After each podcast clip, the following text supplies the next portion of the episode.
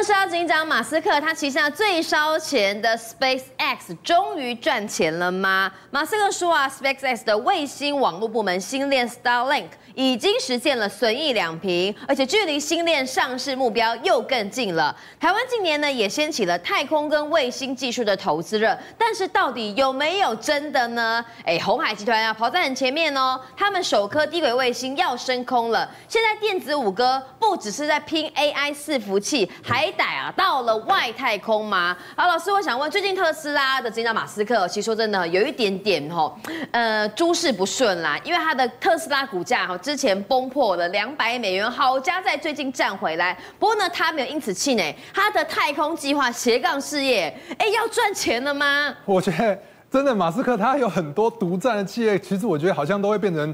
独家的龙头，哎，嗯，那比如说像 SpaceX 的话，哇，全球可能就只有他做，那根本就是一个独占寡占的一个产业。那他最新在他的 Twitter 已经不叫 Twitter 了嘛，叫叫做 X，对，X 上面他讲啊，SpaceX 已经实现现金流的损益平衡。现金流的平衡其实不是赚钱啊，嗯，他只是说。他公司赚到的钱可以足够应付他平常的支付，比如说付员工的薪水啊、买设备这些，并不是真的赚钱。如果你再加上了你的成本的话，其实还是没有办法赚钱的。哎，但是他这么烧钱的事业可以做到损益平衡，是不是很难得啊？对啊，而且重点是私人企企业啊，做发射卫星的就只有他，所以他等于是一个独占。就像我们刚刚讲的，那他现在独占已经就是他的现金流已经平衡的话，未来。就有可能会上市。那它上市的话，现在市场是预估啊，它市值可能会达到一千五百亿美元哦。它是那个特斯拉旗下最最最最值钱的一家独角兽公司。那我们可以看到，其实啊，它发射卫星量真的很大。嗯那我们看马斯克他也写哦，他说现在大部分呢，我们发射上去的卫星哦，哦，有大概八成。有八成的卫星都是 SpaceX 发射，你就知道，万一未来以后大家都要用低轨道卫星的话，你看你要找谁？你就只能找什么 SpaceX。而且现在啊，现在有很多战争嘛，以巴战争。俄乌战争也在继续战争，那全球就是比较紧张一点点。嗯、那如果说啊，一战争一来，那个你飞机一打到，把你的那个通讯设备全部打翻了，那你就不用通讯了，靠卫星。那你通通都要靠卫星的，所以这个市场卫星打不到啦。对，这个市场是非常大的。嗯、那大家知道，你知道那个 SpaceX 它现在在太空上面卫星有多少颗？你知道吗？不知道哎。八成哦，它就是现在全球有八成卫星都是它的哦，是它的，嗯，五千颗，哇，五千颗，而且它现在是用什么速度一直在射上去？平均每四天一个火箭射上去，嗯，每四天就一个火箭。那今年呢？哎，剩下两个月，听说还要再发射二十一次。是，这一次要挑战什么？今年全年发射一百次。哇哇，一百次就射了多少低轨道卫星上去？我们可以看到十月三十一号，它的猎鹰九号就发射了二十三颗 V two 的 mini 卫星，是这一次就是有史以来设最多的一个任务。那我们可以看到它的客户数成长多少？哇，他从二零二二年六月以来哦，他的新的客户数啊，就短短九个月，从一百万增加到两百万，代表需求非常的快，也非常的大哎，需求非常的快，对啊，九个月就增加一倍，嗯，九个月增加一倍，就像我们刚刚讲的啊，就是因为。现在全球就是比较战乱一点点，那嗯，很多政府啊都想说哇，为了应急，万一以后有什么突发性的状况，全部都下订单，就是要做低轨道卫星。那我们可以看到，现在大家都很担心通膨啊，那还好这次啊，那个联总会不升息嘛，那全球股市就大喷了一波。那真的通膨现在来讲呢，其实啊，不只是在我们就一般生活上，大家本东都很贵，以前一百块，现在都要一百五，连发射低轨道卫星哦。都涨价，也越来越贵，也越来越贵。那我们可以看到 SpaceX 它猎鹰九号啊，它现在它本来呢，它发射的费用是六千两百万美元，那现在它要涨到六千七百万。嗯，那它如果你要用比较它大型的重型的火箭去发射的话，要九千七百万，本来是九千万，是那涨幅大概八趴到十趴，不便宜呀，不便宜耶。但是呢，你会发现跟其他家比价比较起来。它还是便宜的，所以大家都找它发射啊。嗯，你看以那个联合发射联盟来讲，它是洛克马丁西德的跟波音两个合起来一起就是成立了一个联盟。它射的话，它的宇宙神五号也就是比较轻型的火箭，要一点五到二。发射一次要两亿，对，一点五到两亿。可是 Falcon 九号只要六千七百万，便宜很多，差很多。那它的重型的呢，要三点八亿到四点二亿。你看，要是你是政府，你要找谁？找 SpaceX 啊。对啊，那你没得选择，你要找联合发射联盟，就是比较贵。那其实有便宜的另外一个选择在哪里？你知道吗？嗯，在俄罗斯。俄罗斯。对，在俄罗斯。俄罗斯有联盟号，其实是比较便宜的，但是你敢不敢用？不敢。为什么？可能会有窃取机密的危机，还有你可能会被美国政府制裁啊。是。对啊，所以现在大家都不敢找俄罗斯，那就只能找 SpaceX 啊。嗯。那它就是独占企业，而且你会发现它客户数成长那么多，其中有一个客户，我觉得蛮有趣的。哪一个客户？就是这个英国新创公司，它叫 SpaceForge。嗯。它是做什么知的？知道吗？大家知道吗？应该大家都不知道。真的不知道。它是做那个。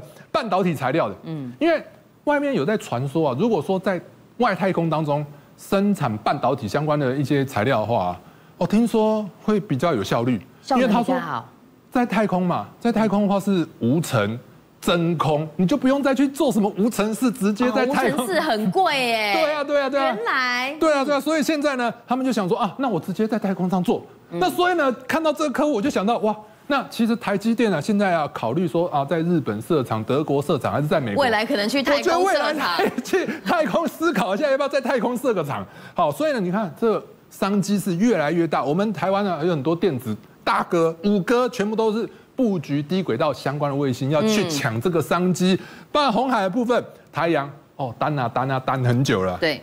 等就是从年初的时候就说台阳要发射那个珍珠号对上太空，就到现在还没发射，剩下两个月说今年了，那应该就是要发射了。是。那金人保的部分，它集团旗下金宝、人保、康舒也都有去做。那伟创集团旗下的就是启基也有啊，嘉士达像它旗下的明泰也是有做，就是低轨道卫星。那当然宏基它也是没有缺席这一块。好。那所以呢，因为最近行情真的。非常好，嗯，所以搭上这个行情的话，我今天就帮大家找出四档有集团的，我觉得要趁行情好的时候啊，尽量买一些比较活泼一点的，嗯，所以我就挑了这四档，而且又是跟低轨卫星、网通有关系的，对，我都找网通、低轨卫星有相关的。好，第一档是智邦，这档的话有一个 WD，那等一下再跟大家分享。嗯，那第二档。我刚刚讲集团嘛，它是红海集团。鸿海集团，听到鸿海会不会怕怕的？会会会，有点怕。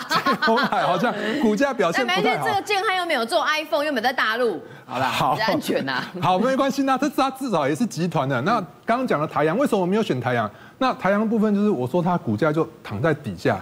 一直躺，一直躺，一直躺，所以我觉得比较不活泼，比较不强。那现在行情比较好，我建议大家可以选建汉。建汉的部分一样哦，它之前有一个底部，这边是低点，这边低点，两条线，两条点连成一条线就是低档支撑。这边有出现一个假跌破，其实假跌破通常来讲是一个蛮不错的进场讯号。那这边出现了进场讯号之后，果然股价就一路向上喷。那这几天呢，股价也还算不错。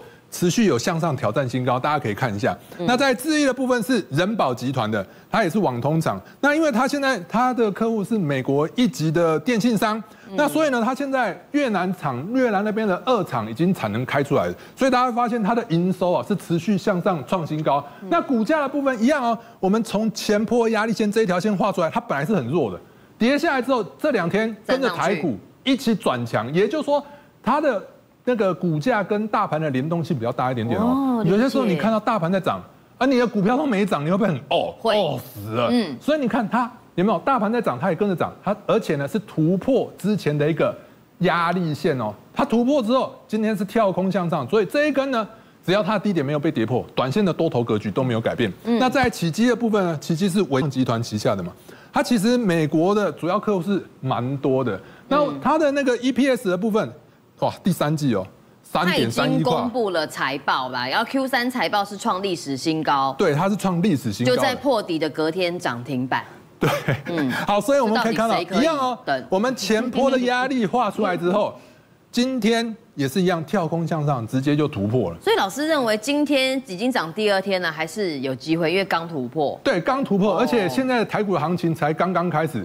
今天的话，其实刚刚向上，其实很多人还在怀疑这个行情。我告诉你。通常股票都是这样，你越是怀疑它，它就越是会涨。嗯，大家这两天会觉得啊，我想要等震荡再进场。哎，今天好像也没什么震荡，就是一路向上创高。如果你再再去看一下美指美股的期货盘的话，哎，其实美股期货盘到现在为止都还在创新高，嗯，所以走势非常强。那我这边呢，如果四档股票的话，我挑一档的话，我会比较喜欢智邦。好，为什么？第一个，它高价股，它在网通集团旗下算是高价股。大家不知道，其实高价股的部分，其实最近来讲，不管是台股在跌啊，嗯，它也是很强。比如说像那个四星，嗯，四星今天是不是又创新高？最新的股王嘛，嗯，还有那个以 AI 的相关类股族群来讲，对，唯一，你觉得？嗯，你看广达、技嘉、纬创还在。往下，唯一你就能持续向上，为什么？因为它的股价比较高，筹码比较干净，比较少散户在里面，所以我会比较喜欢就是高价股。那怎么样去挑选一个好的买点？其实呢，我今天教大家一个就是用 K D 指标的看法，没问题。就是 K D 指标的部分，很多人都只看下面做上面，其实这是蛮奇怪的。我觉得上下要搭配看。那通常来讲，我觉得 K D 指标要找的是背离。什么叫做背离？当 K D 指标到相对的很低点的时候呢，你对一下它的股价，对一下它的股价，去对照一下这边的股价有没有比前坡低点更高。它如果有比前波的低点更高的话，就代表说它的底部是一步一步的向上垫高。那老师，我可以反着看吗？假设 K D 呃没有破低，但是股价破低呢？这也是一个方法。K D 没有破低，但是股价破低，那真的不要买，那可能。这也不行。对，因为那不是另外一种背离，那个叫做钝化。哦。通常来讲，钝化的话就代表说，K D 指标，因为它只会零到嗯一百之间，它没有更高，也没有更低，它就是零跟一百，因为它是一个百分率。嗯。那如果说 K D 指标到大概二十以下的时候，你会发现你的股价还持续的往下跌不停的话，这代表什么？这代表它的向下趋势出现了，还会再跌。通常来讲，这就叫做钝化。那如果你要用钝化找买点的话，就是什么？当 K D 指标已经到相对的低点了，你会发现在三五天之内，如果股价没有破前低，就是没有一直在破底，没有一直在破底，三五天，嗯，就是一个好的进场机会。如果你要搭配这样看的话，K D 指标到低点了。一二三四五六七七天了，这么多天，哎，这话不好，这么多天都没有创新低，那这边不是都是好买点吗？嗯，所以你看这边进场买后，今天就跳空向上了。嗯，那今天跳空向上之后呢，这个低点，今天的低点只要没有被跌破，我认为短线上都有机会挑战五百五十块的高点。这一档股票跟大家做分享。古埃及的木乃伊传说，来去人过，让死者复活。最近呢，埃及的考古学家在尼罗河发现一处三千五百年前的古墓，里面有一卷保存状态非常良好的亡灵书，年代可以追溯到西元前一千五百五十年。古埃及人的亡灵书是干嘛的呢？里面几乎都是独一无二的，每个人不一样，教导死者在前往阴间途中怎么样来保护自己。但是木乃伊可能没有办法保护。自己耶，佳明，听说过去欧洲人曾经有吃木乃伊治病吗？对，明君确实现在听起来感觉不太可思议哦。不过这个故事哦，待会告诉大家。我们先来看到这最近刚出土的这一个木乃伊哦，因为在埃及呢，它在尼罗河这个古城当中，其实他们从二零一七年的时候，其实就已经开始知道说，哎，这个地方可能有些东西。所以在五年前呢，五六年前的时候，他就已经把它列为就是说，哎，这个是我们重点考古的一个位置。那当然之后呢，就发现了说，哎，里头真的有个古墓，挖出来。之后发现说，哇，这个这个古墓底下这一具，你看这个木乃伊保存的非常非常的好，而且你看漂亮，你看它上面的，包含这石石棺也好，包含里头的这个木棺也好，其实你看起来哇，感觉就跟新的一样了。所以其实真的保存非常非常的好，而且呢，这挖出来之后呢，哎，绝对不是说只有木乃伊而已。你看这张照片哦，这个是他们当时在展示的时候，包含你看旁边柜子里面摆的哦，这些都是陪葬的一些呃陶罐也好，雕像也好，林林总总全部加起来二点五万件，所以数量非常非常的多。因为还发现了这一卷哦，非常非常完整的亡灵书，也就我们讲的所谓的死者之书哦。那你看哦，明君，你看这画面，为什么说很难得？因为其实我们过去看这种亡灵书哦，它都非常的残破，但是你仔细看上面的文字啊、图案等等，非常非常的清楚。距离现在三千多年可以保存成这个样子，对，非常的不容易哦。那大家会想说，哎，那为什么它它跟别人不一样？它可以保存这么久？你看这画面就知道，因为它是卷起来的，它长度有十五公尺，所以它在卷起来的时候，它可以避免里头包含要碰到潮湿啦，包含遇到酸性物质，因为。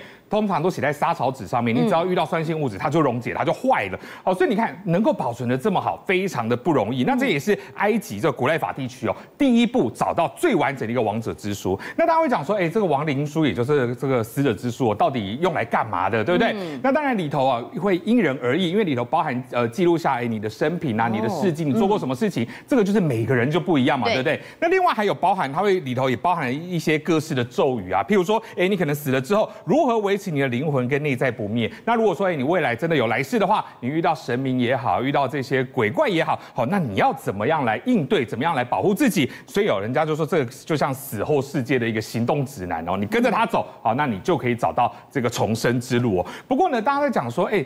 讲说这个古埃及人认为说，哎，会重生，会重生。那到底死后的世界是怎么样呢？哎，其实看起来跟我们呃跟我们这种中华文化非常的有关系哦。因为死者他死了之后呢，他会被这个狼头死神，然后阿努比斯，大家都非常的有印象。对，这一个嘛，黑色的头嘛，看起来是一个对，一个胡狼的头。这个大家一定哦有去看，大大家都对他有印象。嗯，他会把你把这个王者哦引到这一个呃这个呃审判大厅，那接受这个迎接之神，也就坐在这边这一个欧西里斯的一个审判。那怎么样来审判呢？哈，其实我们看，我们以前都是说，哎，到阎罗王那边会决定说，哎，你什么东西没做好，你就去哪一层地狱。对，其实古埃及也蛮类似的。嗯、不过他审判的依据是，王者要把他的心脏给掏出来。嗯，掏出来之后呢，他要放上天平。那另外一边要放什么呢？放的是真理女神马特她的一个真实羽毛，就像画面上这样子，一边是你的心脏，王者的心脏，一边是羽毛来称重。好，那到底称重要干嘛呢？如果说今天你的心脏哦是比这个羽毛还要来得轻的话。好，心脏你比这个羽毛还要来的轻的话，哦，那你就可以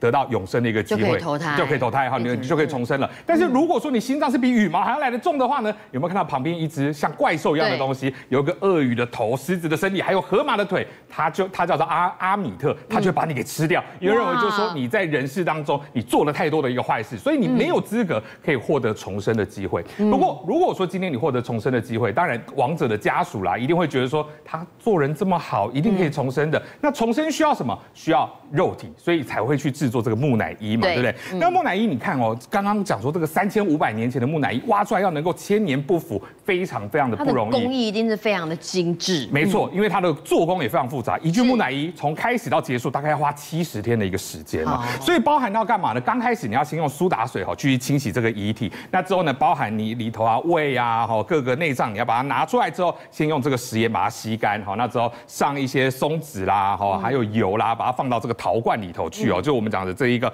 硼罐。那另外呢，你里头挖空了嘛，对不对？你腹部要放一些包含苏打啦，好，另外放一些沥青啊，好，是属于比较可以吸收水分的，好一些物质填充物。对，那另外呢，好，你就要要把这个遗体啊放在食盐啊，或者是这一种啊干燥的粉末上面，好，让你身体保持脱水。那之后呢，再呃涂上一些松子跟油，再裹上这个麻布，好，所以才有办法脱水完之后，你才有办法好才呃让它保持这么久。不会腐坏，所以你看，嗯、这个三千多年前，这个埃及制作木乃伊能够有这么出来这种方法，对，能够有这么高的一个医学的一个技术，你就知道，在当时其实真的医学技术在埃及来说，真的非常非常的先进。好，的确哦，木乃伊看到哈，这个三千五百年后还可以保持这么良好，就连这个死亡之书呢，也都有办法遗留下来。不过刚才讲到哈，木乃伊的神秘传说有很多，呃，除了说这个让死者复生之外呢，木乃伊。它可以拿来治病吗？对，听起来不太可思议哦。不过这件事情是发生在中古世纪的欧洲，大概从十一世纪哦一直到十八世纪。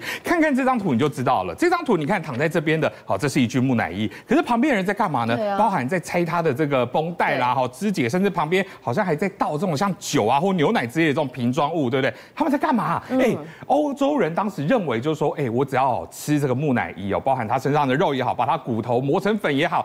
就可以来治病哦，而且是万灵丹哦。万灵丹到什么样的地步？你小则哈，比如说，哎，呦今天有点偏头痛，来吃木乃伊。啊，如果说严重的话，我黑死病，来吃木乃伊，你也会好。所以大家觉得说，天呐，木乃伊竟然是一个千年的神丹，这么好用。所以过去很多的文献都有记录，就是他们欧洲人在吃木乃伊的图片。对，所以你看看到这些图片哈，这都都是真的。而且啊，那当然你会觉得木乃伊这吃起来感觉能吃吗？光想就觉得够可怕了，感觉这个这吃起来一定不好吃。那医生也跟他讲说，来，没关系，不好吃，对不对？你可以加点葡萄酒啦，加点牛奶啦，沾点蜂蜜来一起吃啦，哈。好，听起来感觉好像哎，真的有这回事吗？好，这当然不是。只有欧洲这些图画或者是文字记载，包含在中国哈，这个我们的这个《本草纲目》里头，竟然也有写到这件事情。怎么可能？《本草纲目》不是只有写说啊，天然的雄厚哈。当然木乃伊这个我不敢讲说它天雷呐，但是你看它在这个呃第五十二卷人部的部分哦，这一段它就有提到，你看木乃伊写的那么清楚，对不对？它就写到就是说，其实，在天方国，就是在国外哈比较遥远的地方，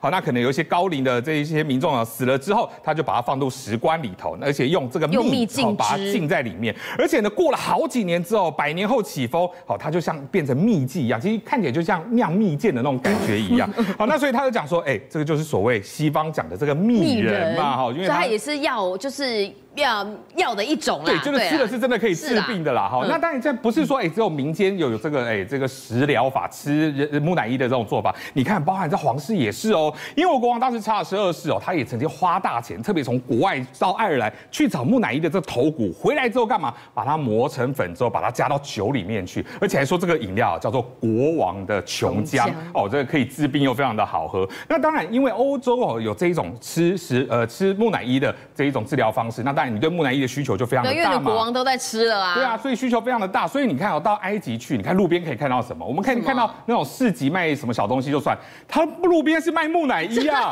他直接站在旁边就是卖给你看啊。都是木乃伊一具一具的。对，这些都木乃伊一具一具的。商人啊，挖出来来卖。对，所以呢，你说包含是哎自己做木乃伊也好，去挖人家木乃伊也好，因为其实平民他们也希望得到重生的机会，他们也会去制作木乃伊。原来。好，所以才会有这么多木乃伊可以卖。但是毕竟哦，这木乃伊埋在地下的就是有限嘛，对不对？你。挖一挖，总有就是越挖越少的一个状况，所以到时候就变成什么？变成贵族他们办派对的一个噱头。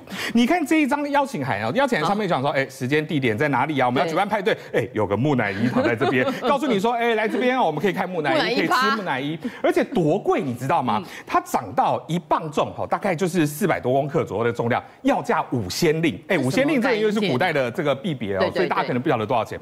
五仙令大概哦，就是你一栋套厅厝两层楼的房子租。租金一年的租金啊，一年的租金只是为了参加木乃伊趴，是木乃伊，而且是而且是你一年的租金，你只能够分到四百多公克的 这一个，哎，连一斤都不到啊，所以你就知道，哎，这木乃伊真的到时候真的是越来越贵。好，追根究底来看，到底为什么欧洲人要吃木乃伊？为什么会相信木乃伊可以治病？你平常根本接触不到啊，对不对？原来追出原因了，因为当时有一个波呃有一个这个呃波斯的这个医学家，他当时就讲到说，哎，这个有一个东西叫做妈咪啊，好吃下去就可以治百病。好，那其实他讲的这个妈咪啊指的其实是死海好的这种天然沥青。你看就这样一罐一罐，上面又写着妈咪啊，有没有？对啊。好，里头装的就是这种死海沥青的这个粉末啊，你吃了可以治病。那其实死海沥青，对它死海沥青，它其实就是死海哈，它这个呃天然的土壤啊，那当然就是呃经过生物的分解啊，等等，里头有一些硫化物，其实就真的是比较天然的东西。对。但是这个东西传到欧洲之后呢，就欧洲想说，妈咪啊，妈咪啊，越传越越久，看到以为是妈咪，变妈咪，就变木乃伊了。所以呢，其实从头到尾，哎，这个波斯的医学家就不是跟你说，哎，要吃木乃伊，告诉你是要吃这种天然的这种天然荔枝。差太多了啦，不是要吃木乃伊啊。所以呢，这个事情揭开了之后，大家才发现说，从十一世纪到十八世纪，原来欧洲人相信吃木乃伊可以治百病，这个。误会竟然持续了七百多年，那多少的木乃伊，哎，可能原本人家长得好好的，突然被挖出来，变成你的食物了，真的误会，真的非常非常的大。